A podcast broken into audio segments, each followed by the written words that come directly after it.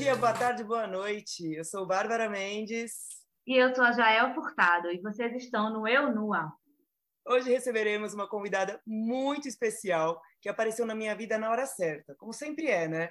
Bianca Oliveira, jornalista, idealizadora da conta de Instagram e podcast Coisas Sobre Você, coisas.sobre.você, colunista da revista Vida Simples, onde ela dá pílulas de sabedoria no autorretrato. Abre aspas. É um espaço para quem busca construir constantemente uma imagem mais fiel sobre si, sobre o outro e sobre o mundo em que vivemos. Fecha aspas. Bom, eu estou viciada. Enfim, Bianca é um montão de coisas lindas e fica aqui com a gente para você conhecer melhor. Oi, Bianca, obrigada por aceitar nosso convite. Queria te pedir para você se apresentar nas suas palavras e contar um pouquinho da sua jornada para a gente. Oi, Bárbara. Oi, Jael. Prazer em conhecer vocês, essa dupla aí muito querida, que tem essa sintonia ótima. Que legal. Obrigada pelo convite, obrigada pelo espaço e obrigada pelas palavras aí de amor, de carinho. Espero que o nosso papo aqui seja bem, seja bem legal e, e flua bastante. É isso. Bi, é, eu, come, eu te conheci através do Vida Simples da sua coluna no Vida Simples, né? Eu vi lá um post, falei com a Jael e a gente se interessou inicialmente pela viagem que você fez, né? Que uma mudança assim traz bastante autoconhecimento para quem está desperto, claro. Só que depois a gente foi pesquisando sobre você e tem muito mais do que uma viagem. é uma jornalista assim mais do que completa, mais do que jornalista, né? Você faz muito mais campo. Então, eu queria que você contasse um pouco da viagem inicialmente, né, para a gente entender Bianca antes, durante e depois, e depois a gente entra aí nos seus projetinhos que a gente se apaixonou. Então, tá bom. Bom, é... minha história aí tem muitas idas e vindas, né? E acho que, resumidamente, eu acho que dá para colocar aqui essa questão da minha mudança de país, que foi algo bem intenso, né? Vamos dizer assim, porque você mudar de casa já é uma coisa que mexe bastante com você. Imagina você mudar de país, né? Então, eu, com 21 anos, saí de Maringá, minha cidade natal. Aí eu fui para São Paulo, trabalhar na Rede Novo Tempo de Comunicação como jornalista. E aí, então, é, nove, oito anos e meio, vai, depois, já casada, é, nós fomos para a Itália, passamos um tempo na Itália, pedimos demissão dos nossos trabalhos, vendemos todos os nossos pertences aqui no Brasil, apartamento, casa, nos desapegamos de muita coisa para pira dos pais, né? E, e a gente foi numa jornada de busca por aprendizado, desenvolvimento pessoal, né, aprender um novo idioma. A gente já era muito fã da cultura italiana, temos descendência, então a gente foi para lá para buscar a nossa cidadania. Fechamos essa questão da cidadania e aí então é, recebemos uma oportunidade de trabalho na Inglaterra. Meu esposo fechou um contrato lá com uma empresa e fomos para a Inglaterra também em busca de né, mais aprendizado e uma, uma jornada de desenvolvimento pessoal. E foi muito interessante né, essa nossa vivência por lá. Não foi por muito tempo, foi durante um ano lá na Inglaterra. Na Itália foram cinco meses. Mas é como se a gente tivesse vivido uma vida inteira, assim, né? Foi muito louca a experiência que a gente teve lá, é, de contato com uma, né, com duas culturas muito, muito singulares, né, para nós. Enfim, eu acho que essa mudança de país para nós, para mim, para o meu esposo, ela foi muito rica porque nos nossos trabalhos, né, isso em 2010, vamos colocar, vai, 2017 mais ou menos, a gente começou com um incômodo muito grande é, em questão de estagnação. Sabe quando você, meu, peraí, mas é, e aí, vem o que depois? Sabe, eu estou trabalhando aqui e, e, eu já cheguei, não onde eu queria chegar, mas assim, parece que eu já aprendi tudo que eu tinha que aprender aqui, nesse espaço, nesse contexto, né? E, e eu acho que tem mais, tem que ter mais, porque senão alguma coisa está errada na vida, né? E eu, eu sou muito incomodada, demais, assim, eu não consigo fazer a mesma coisa durante três meses. Eu sempre tenho que estar tá mudando, assim, alguma coisa. Não precisa ser de trabalho, ou de casa, ou de país, mas a, nas atividades. Eu não gosto do lance da monotonia, de você fazer a mesma coisa todo dia. Eu tenho que ter rotina, mas não essa rotina não tem que ser monótona. E o meu esposo também começou com esse incômodo. E foi muito legal, né? A gente tem muito essa sintonia, e aí a gente falou: olha, a gente acabou de mudar para um apartamento que a gente quis, é o apartamento aqui do, né? Jovens aí de, de, de 30, 30 anos, né? A gente tinha na época, tá legal, a gente tem um carro bacana, a gente tem trabalhos legais, mas e aí?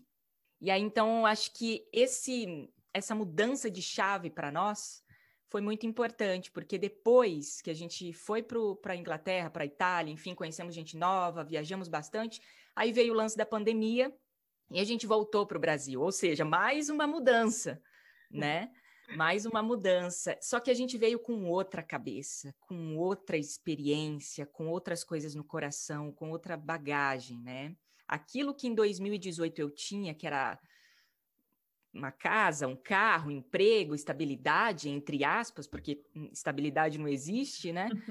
É, a gente voltou só com malas, com muita vontade de viver outras experiências com a família, porque já fazia 10 anos que a gente estava morando longe da família.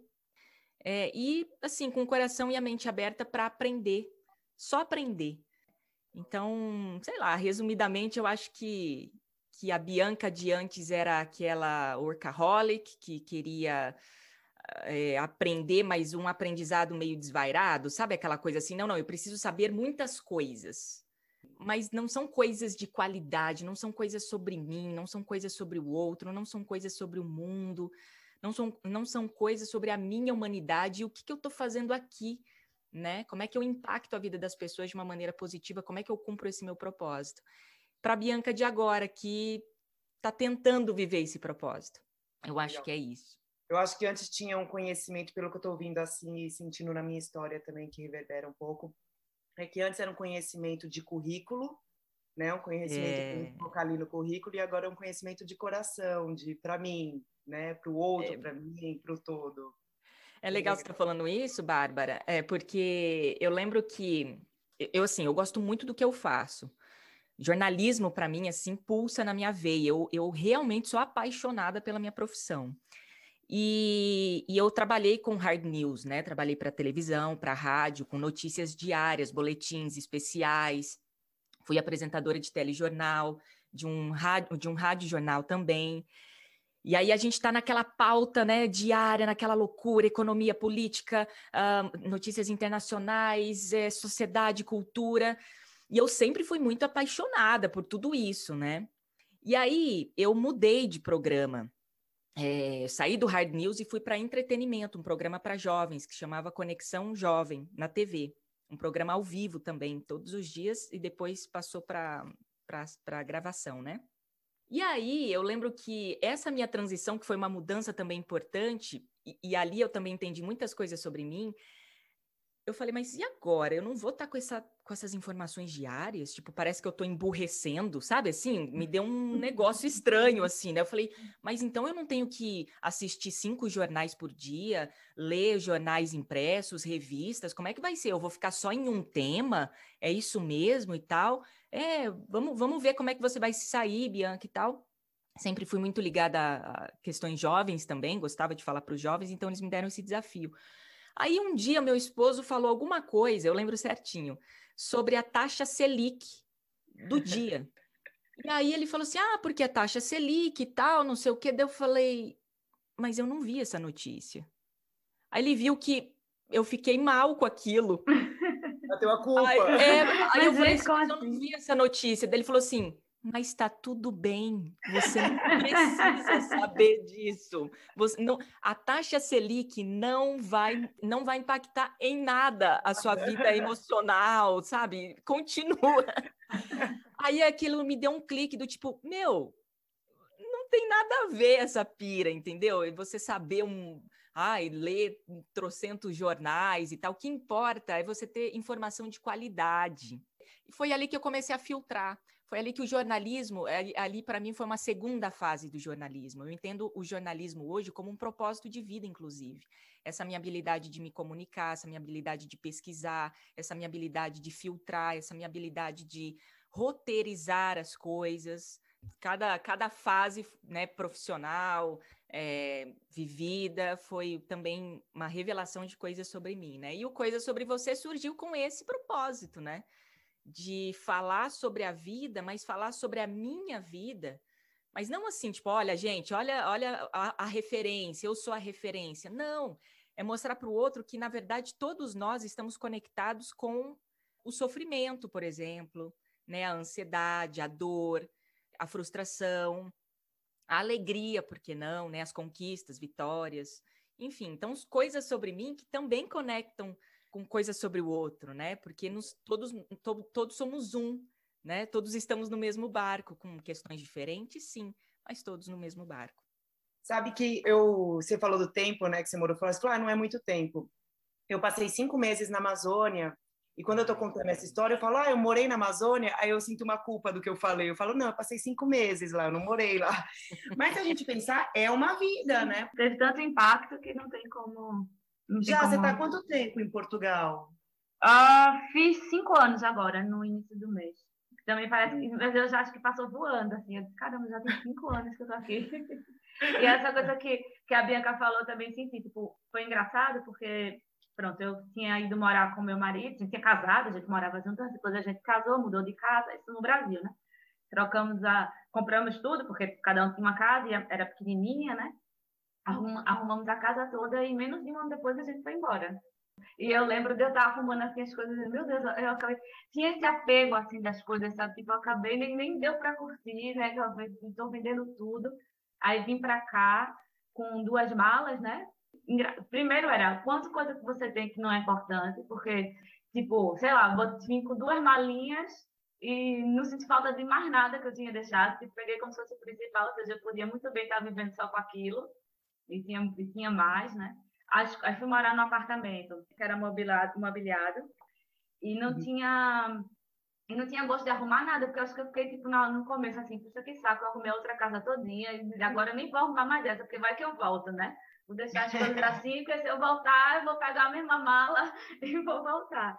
E aí eu fiquei um ano, dois anos, três anos, né? até dizer, não, agora, agora acho que eu vou ficar e começar a, a, sentir mesmo casa, e demorou um tempão isso, assim, de casa, tipo, do, do lugar, porque antes eu estava com o sentimento que é, daqui eu vou para qualquer lugar, agora quando me chamar eu vou. Pode ir para é qualquer canto. É interessante isso, Jael, porque quando a gente chegou na Itália, a gente também foi para uma casa, né? Aí aquela casa era, a gente já sabia que era temporária, então a gente não mexeu em nada, obviamente, né? Eu lembro até que a gente, a, a casinha onde a gente ficou lá, é, a gente estava numa cidade próxima a Milão, chama Medilha. E a casa, os, os, italianos, eles têm um gosto, assim, por cor que eu acho muito peculiar, né? Eles gostam tudo de muito colorido. Então, a casa vai ser amarela, toda amarela por dentro, sabe? É, verde, assim, aquelas cores bem cheguei, aquelas cores que cansam você, sabe? Aí eu cheguei, eu odiei a cor da casa. E eu até falei pro meu marido, falei, olha, vamos né, é sempre muito intensa, né, e muito impulsiva às vezes no, no, nas ações. Vamos não, vamos pintar. Ele imagina, a gente vai ficar aqui meses, eu não vou pintar nada aqui. Vou colocar um monte de lençol branco nas paredes. É, aí, mas eu falei assim, aí aquilo lá também me deu um clique. Olha só que interessante, porque eu falei, essa não é a minha casa. E ali eu falei, caramba, eu não tenho uma casa. Eu, assim, não tenho um lugar que, que eu possa chamar de meu, porque uhum. até o momento, até aquele momento, eu tinha meu apartamento, eu tinha minha casa, eu morei em uma, uma casa durante cinco anos, depois outra mais dois anos, sabe? Tinha ali um, né? um apego, eram, eram as minhas coisas. Eu tinha feito a reforma, eu tinha escolhido a cor da parede, o quadro que ia na parede. Essa não. Ali já tinha móveis que alguém escolheu, tinha um sofá que alguém escolheu, tinha até talheres que alguém escolheu. Não era o meu lugar. Eu estava ali para dormir, para né, é, usar os cômodos e tal, mas não era nada meu. Depois a gente foi para a Inglaterra. Ali também a gente foi para uma casa que já tinha tudo. pratos, talheres, mesa, sofá, guarda-roupa. E eu falei, gente, também não é a minha casa. Alguém escolheu isso por mim. E ali rolou um, uma, uma, questão de identidade, sabe? E uma nova uh, consciência, talvez, um novo pensamento de casa, né? De espaço, do tipo. Casa, para mim, começou a ter um novo significado, no sentido de lar, né? Eu tô, eu tô em busca de um lar. E o que, que é um lar? É um lugar de paz, de conforto, de alegria, né? Onde eu e meu esposo, não, né, nossos futuros filhos, ele é, é isso. A gente pode estar em qualquer lugar do mundo, mas ali é o meu lar, é o meu espaço. A minha identidade eu crio com afeto, com relações, né? Não é, não é com, com, com objetos, né? Eu não sei se isso passou para você também, já é. Eu até fiz uma, eu tenho até uma tatuagemzinha que é uma casinha, né? Faz coisa de criança. Mas foi uma coisa de, de lembrar, foi uma coisa para mim de dizer assim, eu, meu lar sou eu, entendeu? Meu lar é onde eu, onde eu estiver, onde eu estiver bem, não é uma é, é, óbvio que também, óbvio, se a gente, a gente se sentir confortável dentro da casa é importante, Isso. mas uhum. dentro da nossa casa, tipo, a, gente sendo uma casa, sendo o nosso lar também, que um para onde eu for, dizer que tiver, o meu lar, quer dizer, eu é que tenho que estar bem, entendeu? Sim, é, é, isso que você... Bem. É isso que você falou. É claro que a casa, a estrutura em si, ela é importante. Não é que você pode, né? Ai, nada a ver, não liga para é. isso. Não, tem que ter a sua identidade, os seus objetos, a sua coisinha, né? O seu, o seu objeto de decoração. Eu, por exemplo, amo plantas. Minha casa tá parecendo uma floresta amazônica. eu também. Eu, menina, eu coloco planta para tudo quanto é lado. E, e, eu gosto disso porque é o lugar onde eu me sinto viva, né? Quadrinho, fotos, eu quero isso, eu quero me lembrar, né, da, da, das minhas coisas. Mas isso não é tudo.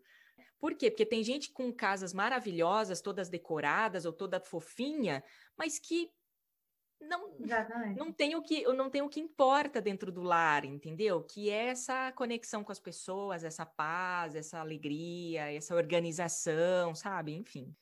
Eu acho que esse é o ponto que nós três temos em comum, talvez posso dizer aqui, me arriscar, porque eu também me mudei, né? Quando eu saí de São Paulo, eu tinha uma assessoria de imprensa. Olha. E aí eu fechei, fui morar na Amazônia, e eu morei num lugar que não tinha nem cama, eu dormia em rede. Uau. Então eu também fechei o apartamento, guardei algumas coisas que eu tinha acabado de comprar, geladeira, fogão, guardei num, numa garagem de uma amiga, de uma grande amiga, e fui morar num lugar com uma mala do lado da minha rede. e, e, eu acho que aí a gente pode dizer que, consciente ou não, tem a virada do autoconhecimento, né? Que a gente sai daquele automático de eu preciso ter o meu prato, por exemplo, que eu escolhi, a gente sai desse automático para tá, agora vamos trabalhar com o que tem e o que eu vou fazer com isso, né? E sai de perto também dos amigos, da família, que querendo ou não vir um referencial onde você tem que cumprir mais ou menos cumprir um papel, entendeu? Porque é, é muito, é mais, é mais fácil você ser você, quem você é, sei lá, quem você é por dentro, quando você não, não se sente na obrigação de cumprir alguns papéis, entendeu? Alguns papéis que você mesmo se coloca na, na vida, é. assim. É se redescobrir, né? Porque você vai fazer novas amizades e, e você pode mostrar para aquelas pessoas um outro lado de repente que você não, não se sentia tão à vontade de mostrar para aquelas é. outras pessoas. É, um novo lugar, ele sempre dá essa oportunidade, né, da gente recomeçar de novo, né? É. É, e, e, esse lance das relações, da amizade e tal, realmente também me impactou muito, provavelmente impactou vocês, né? A, a Jael está em Portugal, eu fui né, para a Europa também, a Bárbara para a Amazônia, que assim, eu, eu, eu sou apaixonada por Manaus, assim. Eu não, não visitei outros lugares da Amazônia, fui, assim, muito pouco por interior ali, mas muito para Manaus. Eu sou apaixonada, porque, sim, parece que é outro país, né? É, sem dúvida. As pessoas, a é cultura... É muito país, né? louco, assim. Eu acho incrível, incrível. Mas quando a gente chega num lugar novo para morar ou passar um tempo ali, né, que não seja para turismo, você se vê muito vulnerável, né? Principalmente num outro país. Por exemplo, eu cheguei na Itália sem falar. Meu, eu só tava falando bom giorno, entendeu? não, não, sabe, pouca coisa. E você acha também que sabe aquele. Ah, não, aquilo lá eu me viro. Não, você não se vira. É, ótimo. As pessoas acham é... Que, é no... que é terra nostra, né? Você vai é... chegar lá, vai entender todo mundo. É... Exatamente. E aí, assim, a, a, isso eu passei na Itália e também na Inglaterra, que era assim, a pessoa não estava me compreendendo, Aí eu tinha vontade de gritar para ela assim, mas moço, eu sou uma pessoa estudada, entendeu? Lá no meu país eu era alguém, assim, na minha profissão, eu, eu, eu era entendida, compreendida, as pessoas me chamavam para falar nos lugares e você não está entendendo o que eu estou pedindo para você, entendeu? Aí eu Muito ficava, bom. gente, eu me sentia assim, literalmente nua. Até porque vulnerabilidade, né, é isso mesmo, é você, a sensação é de você estar nu na rua. É isso, Nessa assim. hora, Bianca, você teve em algum momento, teve consciente em algum momento o autoconhecimento? Porque eu, por exemplo, quando eu cheguei ali na Amazônia, quando eu pisei, que eu vi tudo, hoje eu moro também no interior de São Paulo, na Serra da Mantiqueira, e aí, e eu já me bateu logo essa virada de autoconhecimento. Preciso entrar, né? Eu até brinquei no episódio aqui que é morar no interior, no meu interior. Eu, eu preciso entrar. E eu senti isso muito forte. A já, já, já, né? Eu acho que até por vocês serem casadas, talvez, não sei. Isso eu falei besteira. Mas. Barreira é, ser casada. Eu falo que ela é casada o tempo todo. Tudo na vida ela diz, ah, mas você é casada, sim. Tô com uma espinha na testa. Eu falo, mas e daí? Você é casada? Qual o problema? Não, mas ai, eu quis ai. dizer do casada, desculpa, eu quis dizer de estar em dupla, né? Okay. Estar em dupla, estar sozinho é bem diferente. Não, não, uhum. não precisa ser casado com uma amiga, podia ser, enfim. Mas, mas olha, ou vai ou dá certo o casamento, né? O relacionamento que seja. É, ou, ou também vai pro. Mas o que eu quis dizer é isso, tipo, eu entrei muito porque eu estava sozinha, num lugar com poucas distrações, então eu fui pro interno. Aí eu falei tudo isso para te perguntar se você, Bianca, teve, teve esse para dentro, se em algum momento você falou consciente, porque autoconhecimento vem na hora que a gente muda e a gente nem sente, né? É. Mas se teve alguma hora de consciência disso, de ah, eu preciso internalizar, como que foi?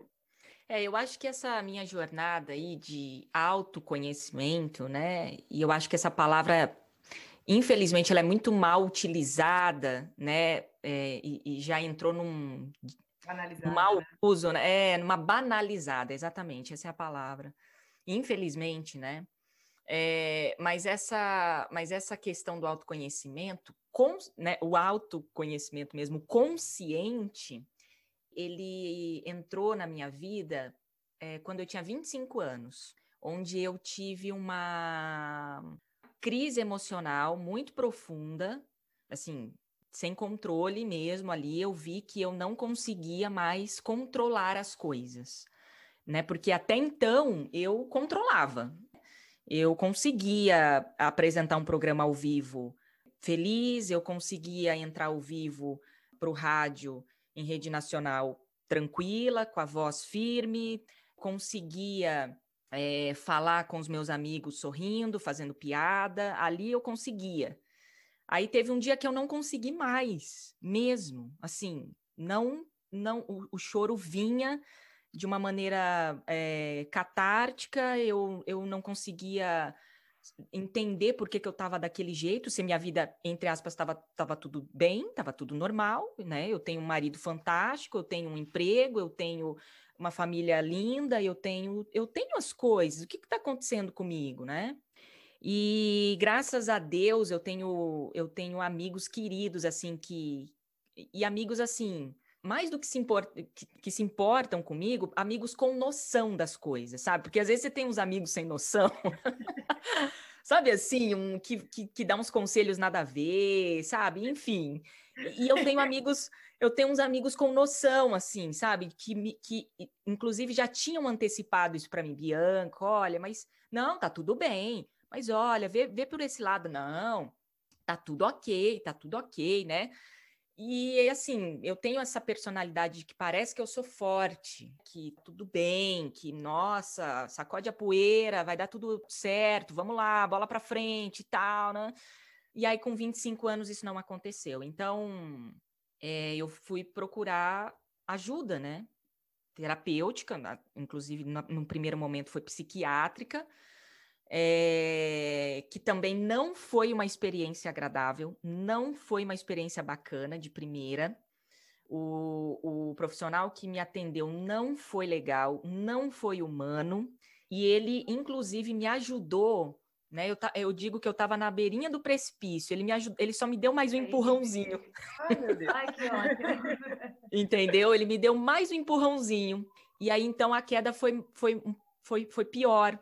E aí, com a ajuda de amigos também, e aí também de outros profissionais na área é, de terapia comportamental, eu fui trabalhando isso, né? Muito bem acompanhada, inclusive no primeiro momento medicada por conta da minha ansiedade, que aí então foi quando eu, eu entendi que a minha ansiedade ela era extremamente além da conta, né? Que eu tenho sim um transtorno de ansiedade que inclusive até hoje eu preciso cuidar porque você não tem não tem cura disso, você precisa aprender a lidar com isso, né? A equilibrar essas coisas, as suas emoções, as suas atitudes para que isso é, tenha uma estabilidade na sua vida. E então, desde os 25 anos, eu tenho consciência disso. Antes disso, eu sempre fui uma pessoa sensível às questões emocionais. Sempre gostei de, de ler, de escrever, conversar, conversar comigo mesma, inclusive, e observar a vida de uma maneira diferente mas só com 25 anos que eu comecei a dar nome para os sentimentos e dar valor para as coisas que eu sentia. E também entender que os traumas que eu tinha vivido até então, eu tinha enterrado muita coisa viva na vida. Então essas coisas elas começaram a sair do chão novamente. Então, aí eu comecei a perceber o quanto a gente precisa elaborar as coisas e ressignificar as coisas para você continuar vivendo, porque senão, uma hora isso vai voltar e ele volta com uma força duas, três, quatro, cinco vezes pior. Então, acho que, que, que essa foi a minha, né, o meu despertamento aí para uma vida uh, um pouco mais sensível para mim, né, para as coisas do meu coração, para as coisas que que estavam aqui dentro e eu não estava dando muito valor, não. Eu dava para dos outros, mas para mim, não. Nossa, que, que incrível esse jeito que você colocou, né? Enterrou os traumas vivos. Eu nunca pensei dessa forma, mas é isso que a gente faz. A gente fala para debaixo do tapete, é. né? Mas isso mas... fez muito sentido para mim, porque olha só que louco, né? É, numa uma conversa com uma terapeuta é, minha, e eu tive algumas, e isso fica como dica, viu, meninas? Eu não sei se vocês já passaram por processo de terapia ou quem está escutando a gente passou. É, é uma jornada que assim, ah, eu fui para um terapeuta, não gostei, tá vendo? Ah, esse negócio de terapia não tem nada a ver. Meu, vai procurando vai quem outra.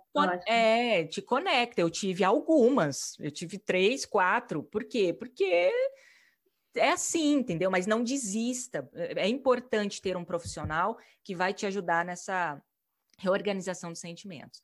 É, mas uma terapia, é, uma sessão de terapia, essa profissional ela, ela começou a me fazer várias perguntas e ela falou assim: Bianca, antes dos seus 25 anos, ou na sua adolescência, na sua infância, como você lidava com situações de estresse, de profundo, é, de profunda tristeza? Como era? E aí eu me lembrei, eu falei assim, falei, olha, eu, eu, eu tenho uma ferramenta estranha, talvez, para a ciência e até para as pessoas, uh, de lidar com, com situações de estresse. Ela falou, como é que é? Eu falei, olha, eu na minha cabeça, isso desde criança, eu sempre me imagino em um buraco de terra, onde eu me coloco ali dentro, eu fecho esse buraco, fico em posição ali é, meio que fetal, sabe? E eu fico ali na minha cabeça num tempo de cinco minutos. Eu não sei de onde eu tirei esses cinco minutos, mas é isso. A minha respiração volta a ser normalizada, eu consigo sentir uma, um certo silêncio, eu consigo sentir uma certa paz. Aí eu saio daquele buraco e tá tudo bem. Aí ela falou, ela falou. É, dá para fazer em qualquer lugar, né? Incrível, é, aí ela, só que ela assim, ela falou assim, olha, eu não me lembro o termo, tá? Técnico para isso. Talvez seja sublimação, mas pode ser que não tem nada a ver. Então, se algum psicólogo estiver me ouvindo aí, eu posso ter errado esse nome. Mas eu, assim, vagamente me lembro desse, desse termo, sublimação. Um, e ela falou assim, Bianca, isso é comum para pessoas que internalizam muito as coisas e tentam resolver e controlar as coisas sozinha. Você conseguiu é, achar a sua ferramenta. E, depois, e eu achava aquilo normal, gente. Mas depois eu falei, não, não, não, Não é normal, entendeu? Nada, né? Tava literalmente enterrando vivo. Exatamente. Olha que louco, assim, o que, que a mente faz com a gente, entendeu? É um desespero do corpo eh, em busca da sobrevivência emocional. Tem gente que faz isso, tem gente que vai, sei lá, para o vício, vai, né, para relacionamentos abusivos, vai para o trabalho excessivo, vai para extremos. E eu sou cristã e acredito muito, né, nessa, nessa minha conexão com Deus. Eu acredito de fato que foi Deus que me deu essa ferramenta de sobrevivência ali no meu mundo infantil, no meu, no meu mundo adolescente, no começo da vida adulta, para não ir para nenhum tipo de extremo. Sabe uma coisa que eu faço, não? Quando eu assim, muito preocupada, estressada, eu faço uma coisa que é, eu, eu converso mesmo, às vezes alto, às, às vezes eu faço isso na rua, eu fico, meu Deus, alguém passar aqui, aí, às vezes a pessoa passa olhando, eu penso que eu estou cantando uma música, sabe? Porque eu tava falando sozinha. eu, eu converso como se eu estivesse conversando com outra pessoa, porque eu penso assim, se eu estivesse ouvindo essa história de alguém, o que, o que é que eu diria? Porque eu disse, se eu diria isso para essa pessoa, eu tenho que dizer isso para mim. Tipo, se eu estou ouvindo a história daquela pessoa e acho e sei o que aquela história está querendo dizer, então se eu estou ouvindo ela de mim, eu também tenho que saber. E aí, às vezes, eu fico conversando alto mesmo comigo, assim. Ah, mas isso é muito legal. Essas conversas são muito ricas, né? Vocês entendem porque eu amo a Jael? É minha amiga com noção. É uma coisa linda essa menina.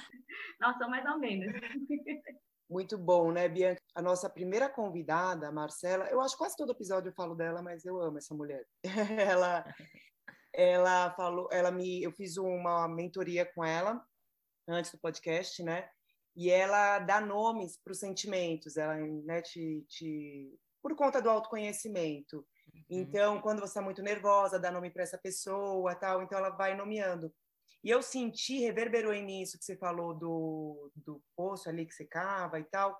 Meio que isso, né? Você se guardou, você se guarda, é meio que é uma caixinha, né, que a gente vai uhum. tirando, e isso tem tudo a ver com autoconhecimento. Eu gosto da sua visão, né, que vem de Deus e tal, e acho também, porque eu acho que é alguma coisa divina de alguma forma, cada um acredita no seu, no seu dogma, mas não deixa de ser uma coisa que vem de fora, né, e é lindo. Agora, voltando aqui um pouco, eu assisti o seu aulão sobre produtividade. Menina. Vou ser bem sincera, quando eu vi produtividade, eu falei, ah, não, uma mulher tão interessante vai vir com esse mimimi de temos que todos ser produtivos. Não estou no clima. com pouco tempo da aula, eu entendi tudo.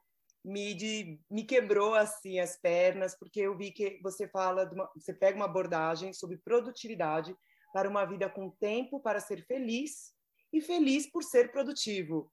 E aí eu entendi tudo, falei, uau! E aí no meio você fala assim: não quero mais tempo, quero mais vida. Isso é autoconhecimento, né? É quando a Exato. gente entende o que, que a gente quer. Porque né, a gente entra no modo automático ali da vida real e fica, ai, não, preciso de mais tempo. Ai, eu precisava de um dia de 48 horas. Eu não sei... e, e não tem nenhum autoconhecimento, né? Para que 48 horas, né? Uhum. Para que, que você quer 48 horas? Eu te dou, mas para quê? E a pessoa nem sabe responder, ah, para trabalhar mais. Exato. Para que, que você quer 48 horas? Não precisa. E no seu aulão, você deixa muito claro o que é ser produtivo no, da forma do bem, né? Cada, cada um vai falar o que é ser produtivo. Mas eu entendi que você falou ali da forma do bem, que é o ser produtivo para ser feliz. Para quem não ouviu o aulão, fala um pouquinho, resume ali para gente, porque eu fiquei tão impressionada com esse aulão. A gente vai colocar o link dele na divulgação. A Jael também viu o aulão, que eu mandei ela ver. e fala um pouquinho para gente. Ah, legal. Poxa, esse esse conteúdo eu gravei assim, meio que de última hora, sabe? Porque o pessoal, coisas sobre você, eu, no começo eu estava falando muito sobre produtividade, mas nesse com esse viés, sabe? É sobre essa perspectiva assim de vida produtiva, né? Vida produtiva é uma vida que você precisa abrir um pouco mais o espaço da sua vida para poder é, ter mais acesso ao que importa, né? Então é você é, tirar o que está te atrapalhando, te ocupando, para você seguir em busca daquilo que realmente significa. Então a gente tem que arrumar a nossa agenda para fazer isso, né? E aí então eu falo sobre produtividade. E aí o pessoal, ah, tem que, né, me, me ensina mais isso, me ensina aquilo e tal. E aí, quando eu entrava nos vídeos, a minha parede era cheia de post-its, assim. Eu uso muitos post-its, muitos, assim. Mas aí o pessoal, mas e esses post-its, como é que funciona tal? E aí eu comecei a falar sobre essas técnicas, né? Que não deixa de ser técnica, né? É, e aí eu gravei esse, esse aulão, é, meio assim, amador e tal, mas foi, foi muito legal, tá disponível lá para quem quiser. É, e eu mostro como é que eu faço para organizar as minhas atividades e a minha agenda em geral, é, mensalmente, semanalmente e diariamente como eu gosto muito de aprender, e, eu, e assim, sobre praticamente tudo. Eu gosto de passear sobre todas as áreas, né? Eu, enfim, e, e, eu já fiz curso de produtividade, curso de criatividade, curso de mentoria. Eu fui até para questões e técnicas de coach, assim. Eu acho legal, embora infelizmente essa é uma área que banalizou também, né? E tá complicada. Então, assim, tem muita coisa boa, mas é tá difícil de filtrar. É, mas fui também, sabe, para aprender e, e, e, entender um pouco mais de técnicas, e tudo isso eu trago também para minha fala, porque é, são essas ferramentas que me ajudam, né? E eu estava falando um pouco antes sobre a minha ansiedade, eu tenho esse transtorno de ansiedade. Então, o que acontece? Se eu tenho muita coisa para fazer e essas coisas fogem do meu controle, isso me gera uma instabilidade emocional eu fico muito acelerada, eu fico muito é, irritada. É, isso afeta o meu corpo, o meu físico. A minha imunidade cai, o meu cabelo cai, aparecem manchas na minha pele, é, eu fico com insônia, eu não me alimento bem. É uma série de coisas. Então, assim, se eu não cuidar, eu, o meu físico, mais do que um emocional, é, o meu físico também padece. E as pessoas que estão ao meu redor assim, também padecem, porque é difícil você aguentar uma pessoa irritada, chata, que complicado. Meu marido que o diga. E aí, então, é, eu preciso ter uma um, não controle, porque a gente não controla nada nessa vida, é outra coisa que eu já aprendi. Mas assim, você tem que ter o mínimo de organização das suas atividades. E assim, ah, mas Bianca, minha, minha vida é muito tranquila. Minha vida é muito tranquila, eu moro numa chácara, é, a Bárbara pode dizer, né? Eu tô aqui na Serra da é. Mantiqueira, é bem tranquilo, minha vida é maravilhosa, não preciso de organização nenhuma. Não, você, se você está vivendo, né? Se você está vivo, você você tem minimamente alguma atividade, não é possível, porque senão você está hibernando, né? Você está, sei lá, fazendo o quê? É, e aí, então, eu mostro nesse aulão como é que eu faço, por exemplo, tá? É, listas, porque a gente tem os tal do, dos, dos, planners, agendas inteligentes e não sei o que lá, de horário, blá blá blá. Mas assim, a minha agenda não é nem por horário, a minha agenda é por blocos, assim, né? O horário é flexível, eu posso mudar as coisas. Mas tem ali uma questão de rotina. Rotina. A rotina protege a gente. Você acordar, você acordar pensando assim, ah, o que, que eu vou fazer hoje mesmo? Meu, você já começou o dia errado. Entendeu? Você já já bagunçou, como diz aqui na minha cidade, já bagunçou o coreto. Se, se você não, não sabe para onde você está indo, que é um clichê, mas como diz meu amigo Patrick Santos, os clichês também são verdadeiros. Se você não sabe para onde você está indo, qualquer caminho serve mesmo, entendeu? Então, eu, eu tento mostrar né, a importância e como você faz isso, né? De organizar um dia antes a sua agenda para o outro dia, é, entender um pouco mais sobre o que é prioridade e o que não é prioridade. E isso muda de pessoa para pessoa, porque o que é prioridade para mim não é prioridade para você e tá tudo bem. que mais? A questão da de listas mais inteligentes também, né? É, listas gerais, né? Tipo, descarregar tudo que está no seu cérebro para um papel isso é muito importante. Para mim, então, isso funciona assim que, meu, se não fosse isso, eu estava muito complicada na vida, porque o, o, meu pensamento é muito acelerado. Eu guardo muito, muita coisa na cabeça, eu quero, né, penso demais. E se eu não jogar isso para um papel, eu acabo assim, atropelando as coisas e não é legal. Então, essa é uma ferramenta, né, de listas gerais, assim, que, que me ajudam bastante. E é tão legal, porque tem tanto de autoconhecimento nisso, porque se a gente pensar, eu vou um ponto antes do aulão, né? Quando você fala, ah, eu fico ansiosa, vem até no físico, meu cabelo cai e tal. E o que eu mais vejo são pessoas com esses sintomas, que não necessariamente é isso, óbvio, mas que, mas que nem pensa de onde vem o sintoma, resolve o sintoma. Meu cabelo está caindo, eu vou no dermatologista. Eu estou né, com mancha no cabelo, dermatologista. E, e, não vem um ponto antes. Espera, o que está acontecendo? Espera, eu estou muito ansiosa, ah, e junto com isso, meu cabelo está caindo. Ah, então toda vez que eu fico assim, acontece isso. Então é esse um passo antes, né? O do autoconhecimento. E isso que você fala de fazer as listas, quando você esvazia, você abre para o autoconhecimento. Tá, eu esvaziei. Mas o que, que é que é importante para mim? E organizar né? também a. E organizar as coisas do tipo, porque senão você sai do trabalho e continua no trabalho, né? Então você não tem vida, você sai do trabalho e está ali pensando, em vez de estar lá no seu momento de lazer, você está ali pensando que você tem que fazer, como você vai fazer, que não sei o que, que falta isso, que falta aquilo outro, e você está constantemente, aí fica constantemente estressado, né? Então você organizar e dizer, pronto, hoje eu tenho que fazer isso, isso e isso, já fiz, ok, pronto, amanhã é amanhã, senão a vida não funciona. A gente tem essa ideia de pensar, que é uma máxima também, né? Que se você fizer o que você gosta, você não vai trabalhar, só que daí você gosta de fazer aquilo, mas aquilo lhe tira uma energia absurda e depois você termina até odiando, né? Não é mais. E, ah. e às vezes só a coisa do organizar. Ela, eu também gostei da coisa que você falou, acho que foi num livro, eu não peguei o nome do autor, mas que é se eu não tenho agenda, eu vivo a agenda de alguém. Isso é, isso é, isso é, maravilhoso. Isso serve para o trabalho, para a vida inteira, né? Porque, gente, eu posso botar isso na minha vida inteira, né? Senão, Exato. se você não fizer, se você não souber o que você quer, para onde você vai, faça um, sei lá, o que, é que você quer da vida, assim, para ser feliz, enfim, você vai viver a vida de outra pessoa, né? É, é, é, é colocar a sua vida em cima da mesa. Eu sempre falo isso assim, tá difícil, tá ruim, então pera lá, vamos, vamos parar para pensar na sua vida, porque a gente não, não, não gosta de fazer isso, a gente sempre gosta de pensar na vida do outro, né? A vida do outro sempre é mais interessante do que a minha. Ah. E aí, é, quando você joga pro papel, inclusive um spoiler aqui, gente, eu tô, tô criando há tempos eu já estava pensando nisso, porque eu gosto muito de, de caderninhos, né? De papelaria, assim, eu adoro. E aí eu estou criando uma agenda é, customizada do Coisas Sobre Você.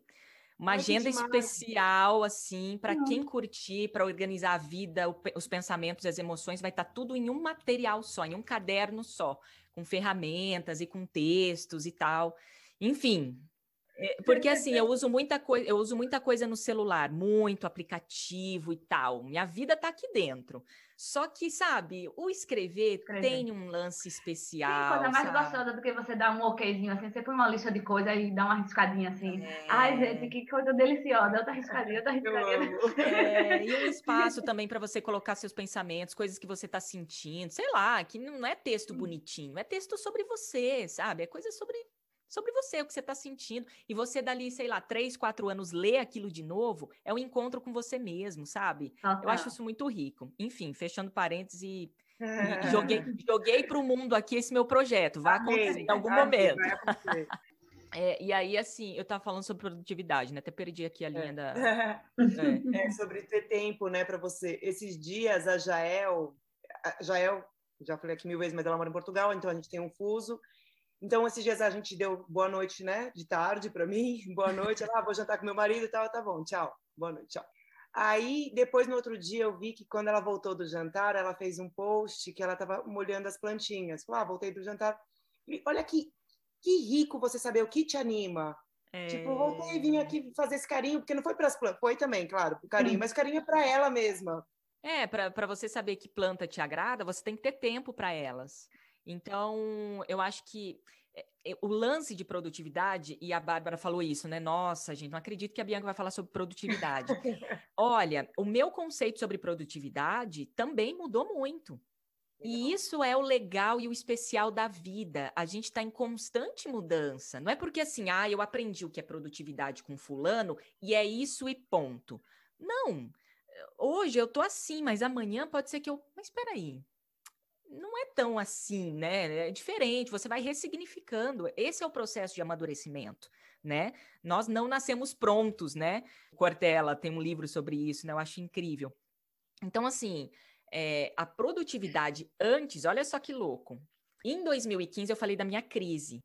nesse ano eu estava estudando sobre produtividade. E aí eu me tornei, e eu estou fazendo aspas aqui com o meu dedo, para você que não está vendo esse vídeo, é, estou fazendo aspas que, para mim, produtividade era abrir mais espaço para entrar mais coisas.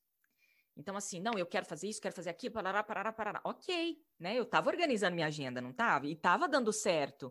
Eu estava levantando cedo, eu corri uma meia maratona, eu li 42 livros, eu, eu fiz um monte de outras coisas. Bacana, muito bom. Mas e aí? Então, assim, te injetam uma pressão, um negócio Exato. muito louco, e você consegue, você vai, você pode tudo, e você tem que ser uma, uma vida extraordinária, uma vida de sucesso, uma vida tará ok. Mas assim, para mim que já era super agitada, que não sei o que lá, meu, aquilo me levantou, mas também na hora que caiu, caiu bonito, entendeu? Mas é, ninguém consegue viver assim, né, gente? Tem que a pessoa é, tem que ter algum problema, uma estafa, um problema no coração. Tipo, uau, e tal, e banho gelado, e banho não sei o quê, e meditação, e, mano, abraçar árvore, e, mano, não dá, entendeu? Não, não tem condição, porque tem dia que você tá mal e você não quer fazer nada. Aí nesse dia você se sente um, um porcaria, entendeu? Você se sente um derrotado, porque você não tá nessa, nessa produtividade máxima. E aí? Exato. Entendeu? E eu me vi nessa posição. Falei, caramba, eu sou uma porcaria. Entendeu? Eu sou uma meba, eu não consigo ser essa pessoa, entendeu? É, e, cara, cadê a humanidade? Entendeu? Cadê? Eu, eu, e assim, eu comecei a me permitir ficar mal. É isso. Tem um dia que eu tenho que tirar inteiro para chorar mesmo. Entendeu? Para não fazer nada. Para me sentir é, sabe, tenho, tenho, eu tenho esse direito. Por quê? Porque eu sou humana, entendeu? Então eu comecei a ressignificar a questão da produtividade. Por exemplo, em um dia ruim eu posso ser produtiva? Posso. E por quê? Porque o que é produtividade para mim? Produtividade é eu entender mais coisas sobre mim, abrir espaço para o que realmente importa na minha vida. E o que realmente importa na minha vida? Cuidar, cuidar de mim e das pessoas que eu amo. É isso que é, que é ser uma, que é ter uma vida produtiva, não é ter uma agenda. Isso que Exato. seu aulão me trouxe para abrir a visão para isso. O que, que eu quero, né? Não é, não tenho que produzir, eu faço macramê. Eu não tenho que fazer 15 peças de macramê por dia, mas eu tenho que fazer a peça que eu quero fazer. O que, que eu quero fazer? E que o outro talvez ache que, ai, nada a ver isso. Legal, mas para mim faz sentido. Faz sentido. Então, para mim foi produtividade, foi produtiva, né? Fui exato, exato. É isso. E olha como muda o nosso comportamento, né? Quando você tem esses insights assim. Meu, muda tudo. Eu, eu, eu acho muito massa isso, quando a gente entende que tem um propósito. Essa semana mesmo, conversando com a minha sogra, ela falou uma coisa tão bonita assim. Falei, olha só, um detalhe tão é detalhes, a vida é isso, a beleza, ela, ela é simples, entendeu? Ela, ela, ela tá em todos os lugares, a gente precisa estar tá sensível para reconhecer essas coisas. Minha, minha, minha, sogra também é cristã e ela falou assim, ela tem muita dificuldade em beber água, muita, ela, ela odeia beber água.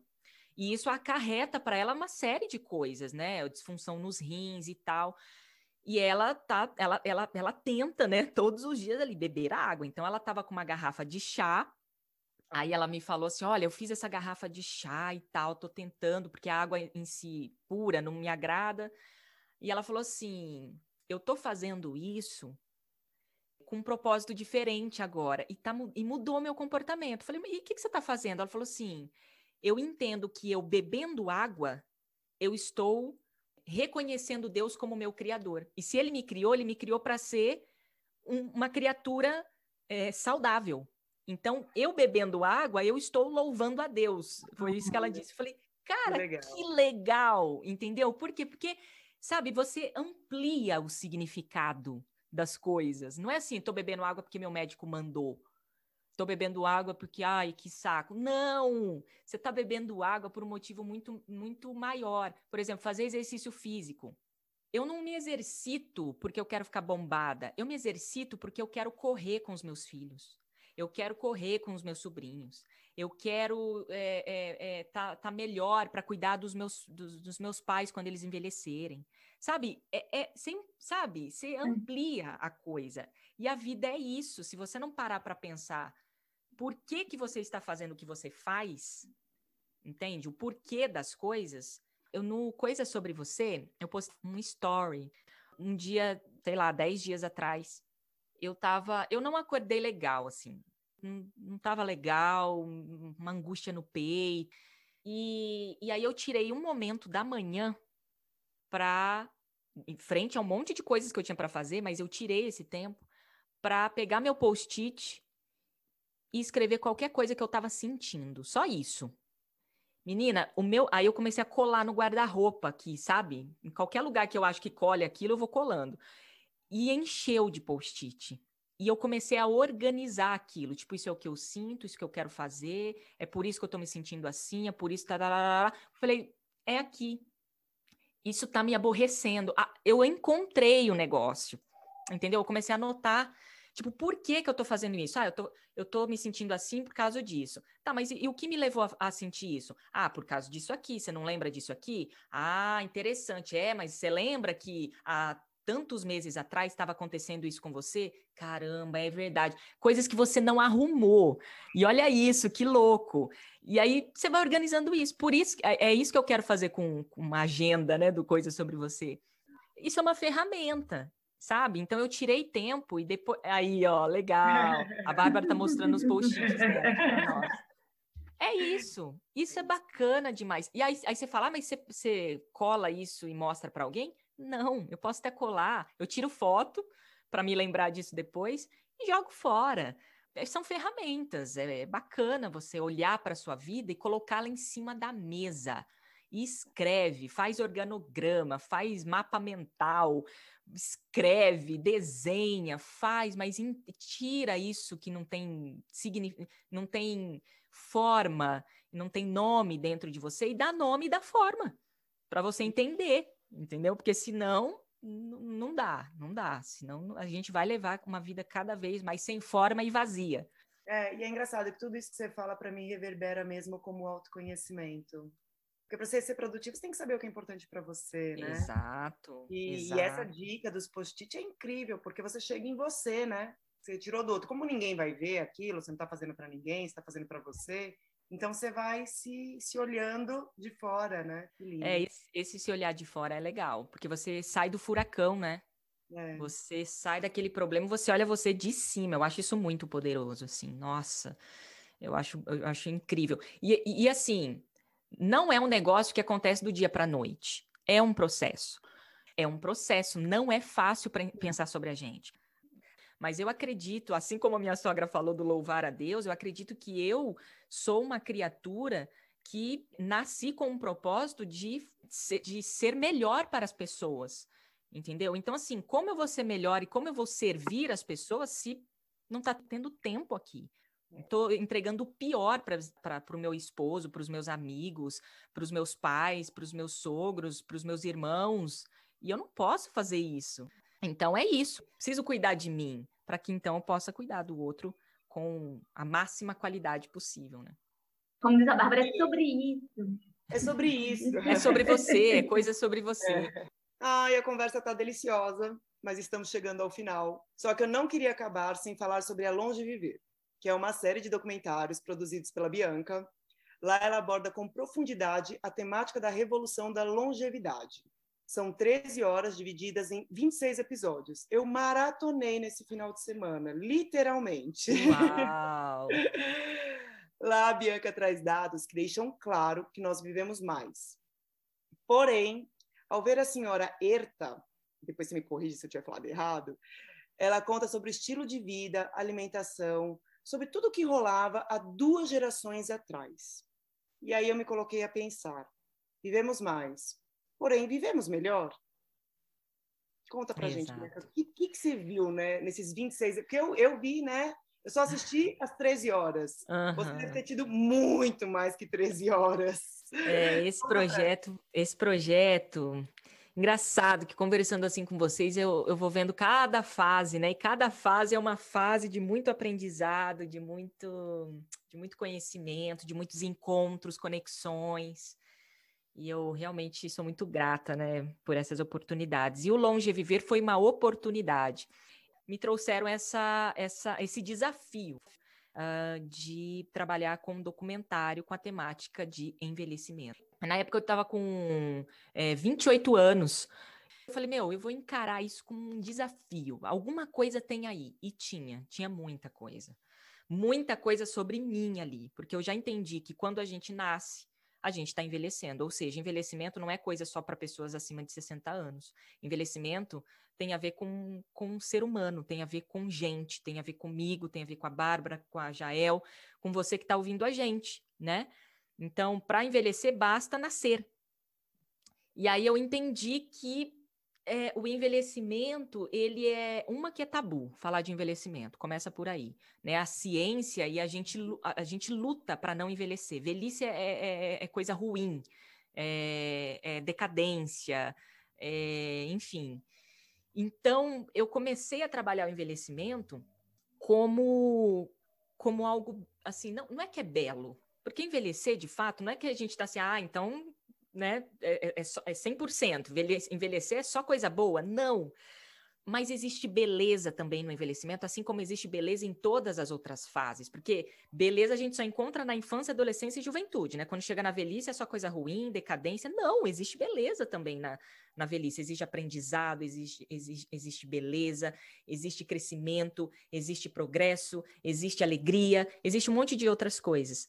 Mas também existe tristeza, existe, exi, é, existe é, doença, existe desafios, assim como em todas as outras fases. E, cara, esse foi um projeto de mais de 100 entrevistas, mais de 13 horas de conteúdo, muito texto, muita leitura, muitas conexões e muito, mais muito aprendizado. Uh, eu digo que o projeto Coisa Sobre Você, ele surgiu daí. Tanto é que o slogan do Coisa Sobre Você um espaço para quem quer viver mais e viver melhor, tem a ver com longe viver, né? É, então, eu pensando na minha velhice e na minha finitude, eu comecei a pensar em coisas, muito mais coisas sobre mim.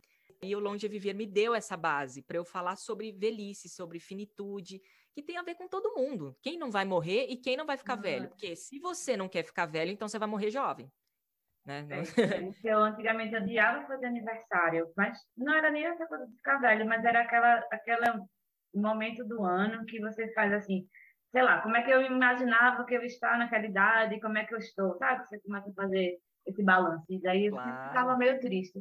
Meu pai disse assim para mim uma vez, não, minha filha, veja, se você devia ficar feliz, porque só quem faz aniversário é quem está vivo, né? Exato. Se você, se você parar de fazer aniversário, se você parar de envelhecer, você morreu. É melhor estar tá vivo, então é melhor vá comemorar. Não tem como fugir, né? Quem assiste o Longe Viver, assim, consegue entender, para quem me conhece, né, e para quem entrou em contato comigo, consegue ver minha digital ali. É, consegue entender que ali também existe um pedaço da Bianca, sabe? Foi, foi, um, foi um processo terapêutico para mim também. Eu acho que eu posso até Sem dizer dúvida, assim, imagina. sabe? De descobertas ali. E você acha que vivemos melhor? Porque tem um, teve num episódio também que a gente gravou com um rapaz, o Goura, e ele fala que a gente está na era do conforto, né? Porque né, esses, todas essas pessoas que você conversou, imagina, elas contam coisas bem sofridas, né? Mas, por outro lado, tem essas histórias. Eu comia o que eu pegava ali no quintal, e comia melhor, né? A relação humana me parece que era melhor, os vizinhos que cuidavam um dos outros, a, comunidade, né? Não eram grandes cidades, eram mais comunidades. E isso me deixou nesse pensamento: vivemos mais, porém vivemos melhor. Eu tive a oportunidade de conversar com Luiz Felipe Pondé. Ele é um filósofo e professor, e ele me falou uma coisa que eu fiquei pensando muito tempo, assim, muito tempo. Ele falou assim: é, a ciência ela vai conseguir fazer com que a gente viva 200, 250 anos. O problema é que a gente vai chegar num momento em que a gente vai pedir para morrer. Porque a gente não, não aguenta. É, e sob uma ótica teológica, né?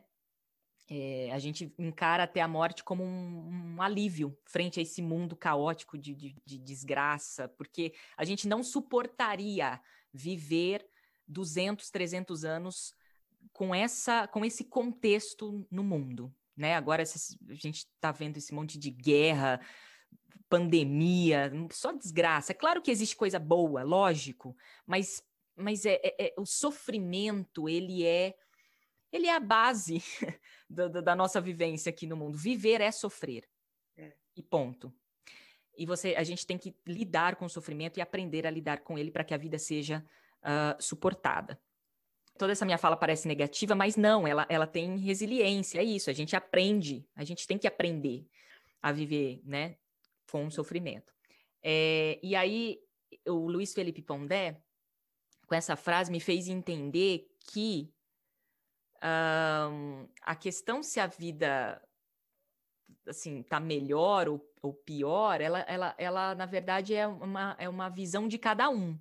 Agora, uma visão social, por exemplo, eu vejo, esses dias eu estava pensando, nossa, na era da, da internet, a gente vive nesse mundo pós-digital, onde a gente se conecta, por exemplo, eu, a Bárbara e a Jael nos conectamos pelo Instagram, tipo, nada a ver, nunca vi elas, entendeu? A gente se conectou pela internet e a gente está conversando e trocando ideia agora, e vamos trocar outras ideias, provavelmente, né? Vamos nos conectar mais.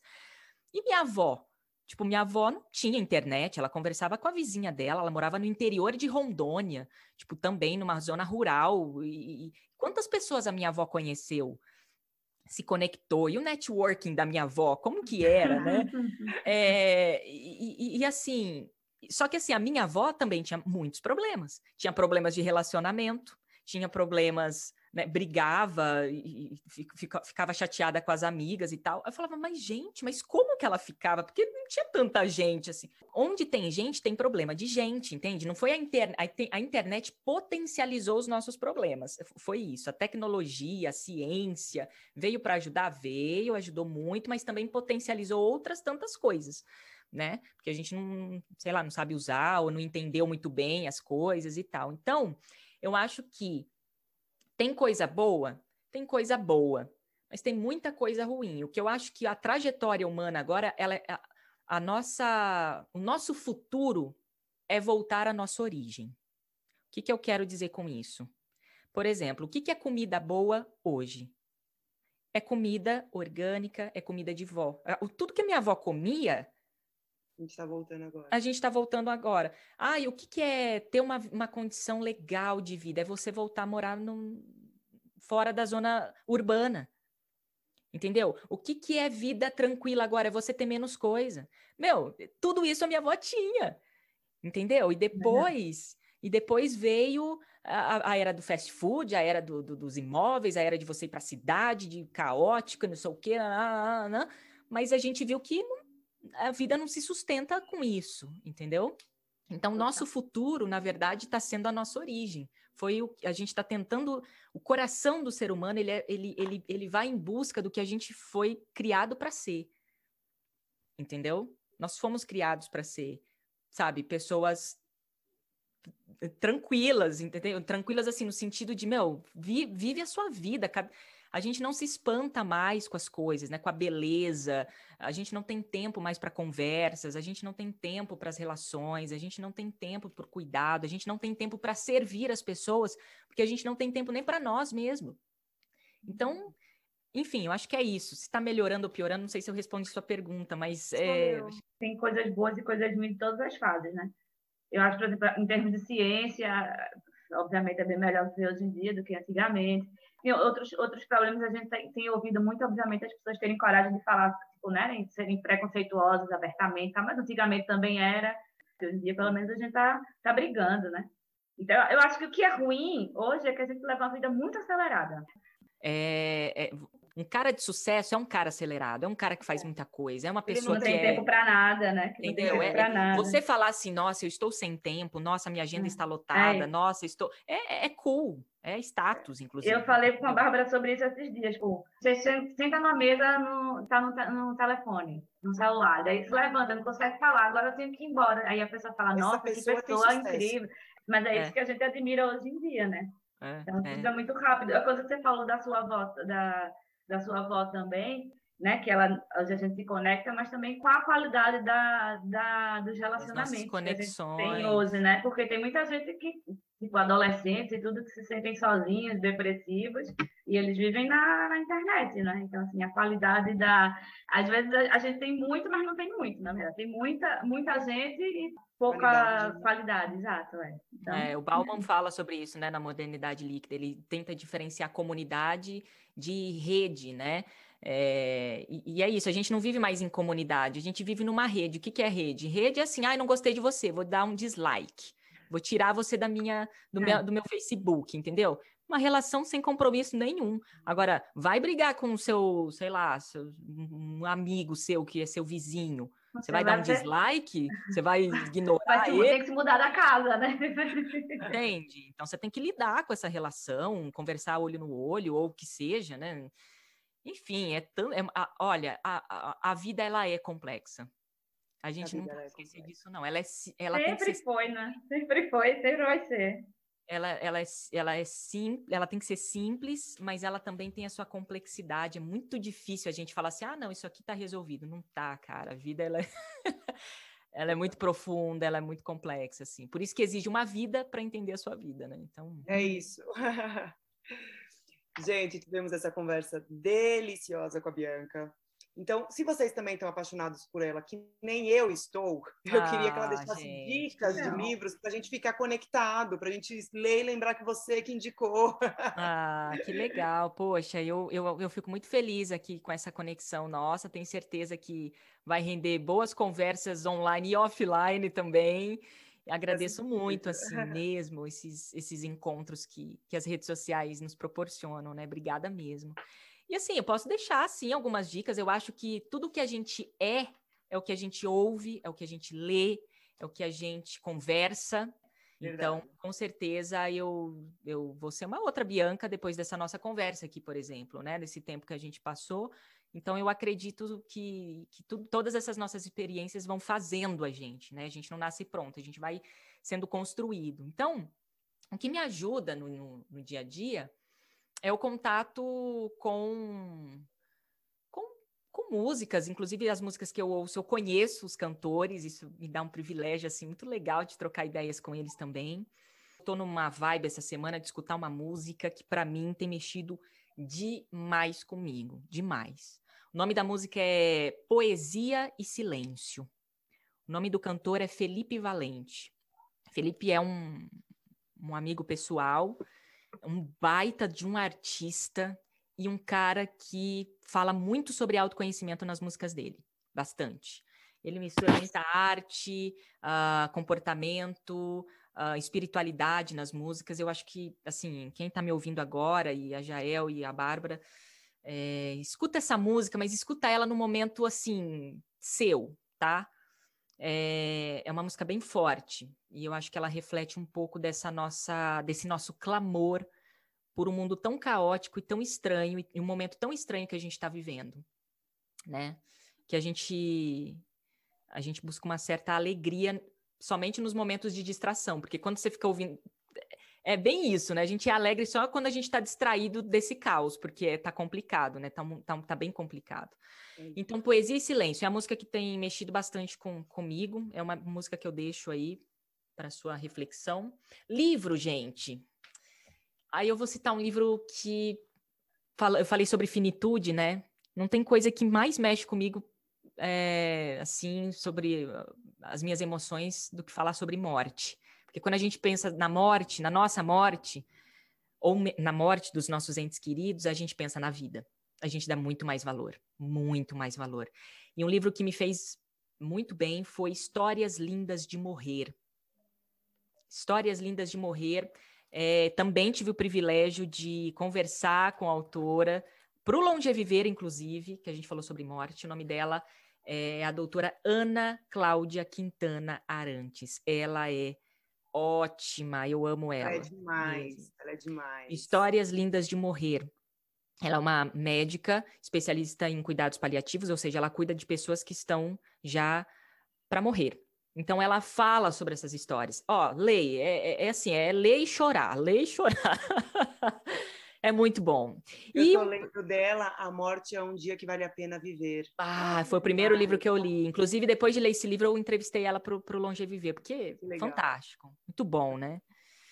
É, e um outro livro, Aprendendo a Viver, de Clarice Lispector, que assim, hum. nossa, que livro, gente, que livro.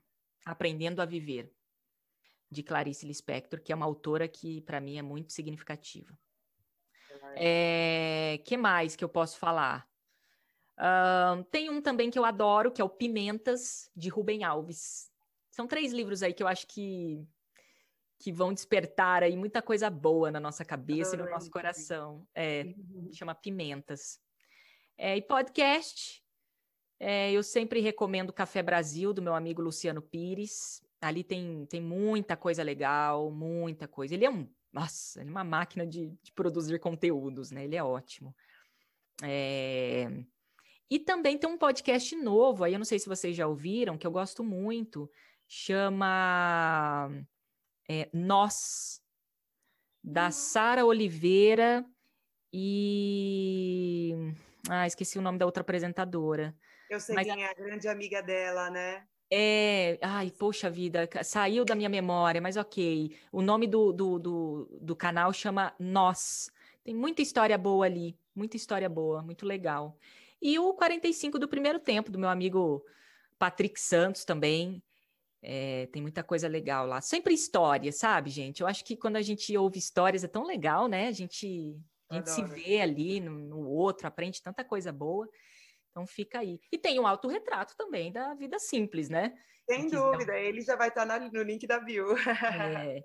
E o Coisa Sobre Você, que é o meu canal mesmo de podcast, para quem quiser ouvir, tá lá no Spotify, também na sua plataforma de podcast preferida. O autorretrato você coloca toda segunda-feira, certo? Uma pílula. Sim.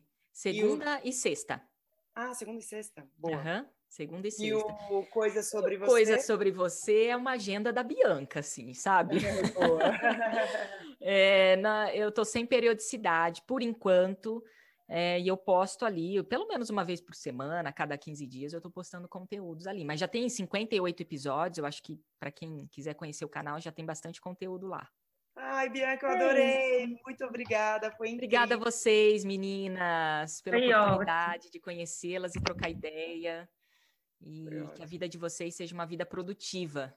De todos nós. Agora eu entendi isso. Agora que eu mudei essa chave, eu desejo produtividade a todos. Muito bem. Um beijo, viu? Obrigada. Beijão também. Beijo a todos que estão nos ouvindo. Até a próxima. Até a próxima. Quarta-feira que vem tem mais. Beijo, gente. Beijo, beijo. Tchau, tchau. Tchau.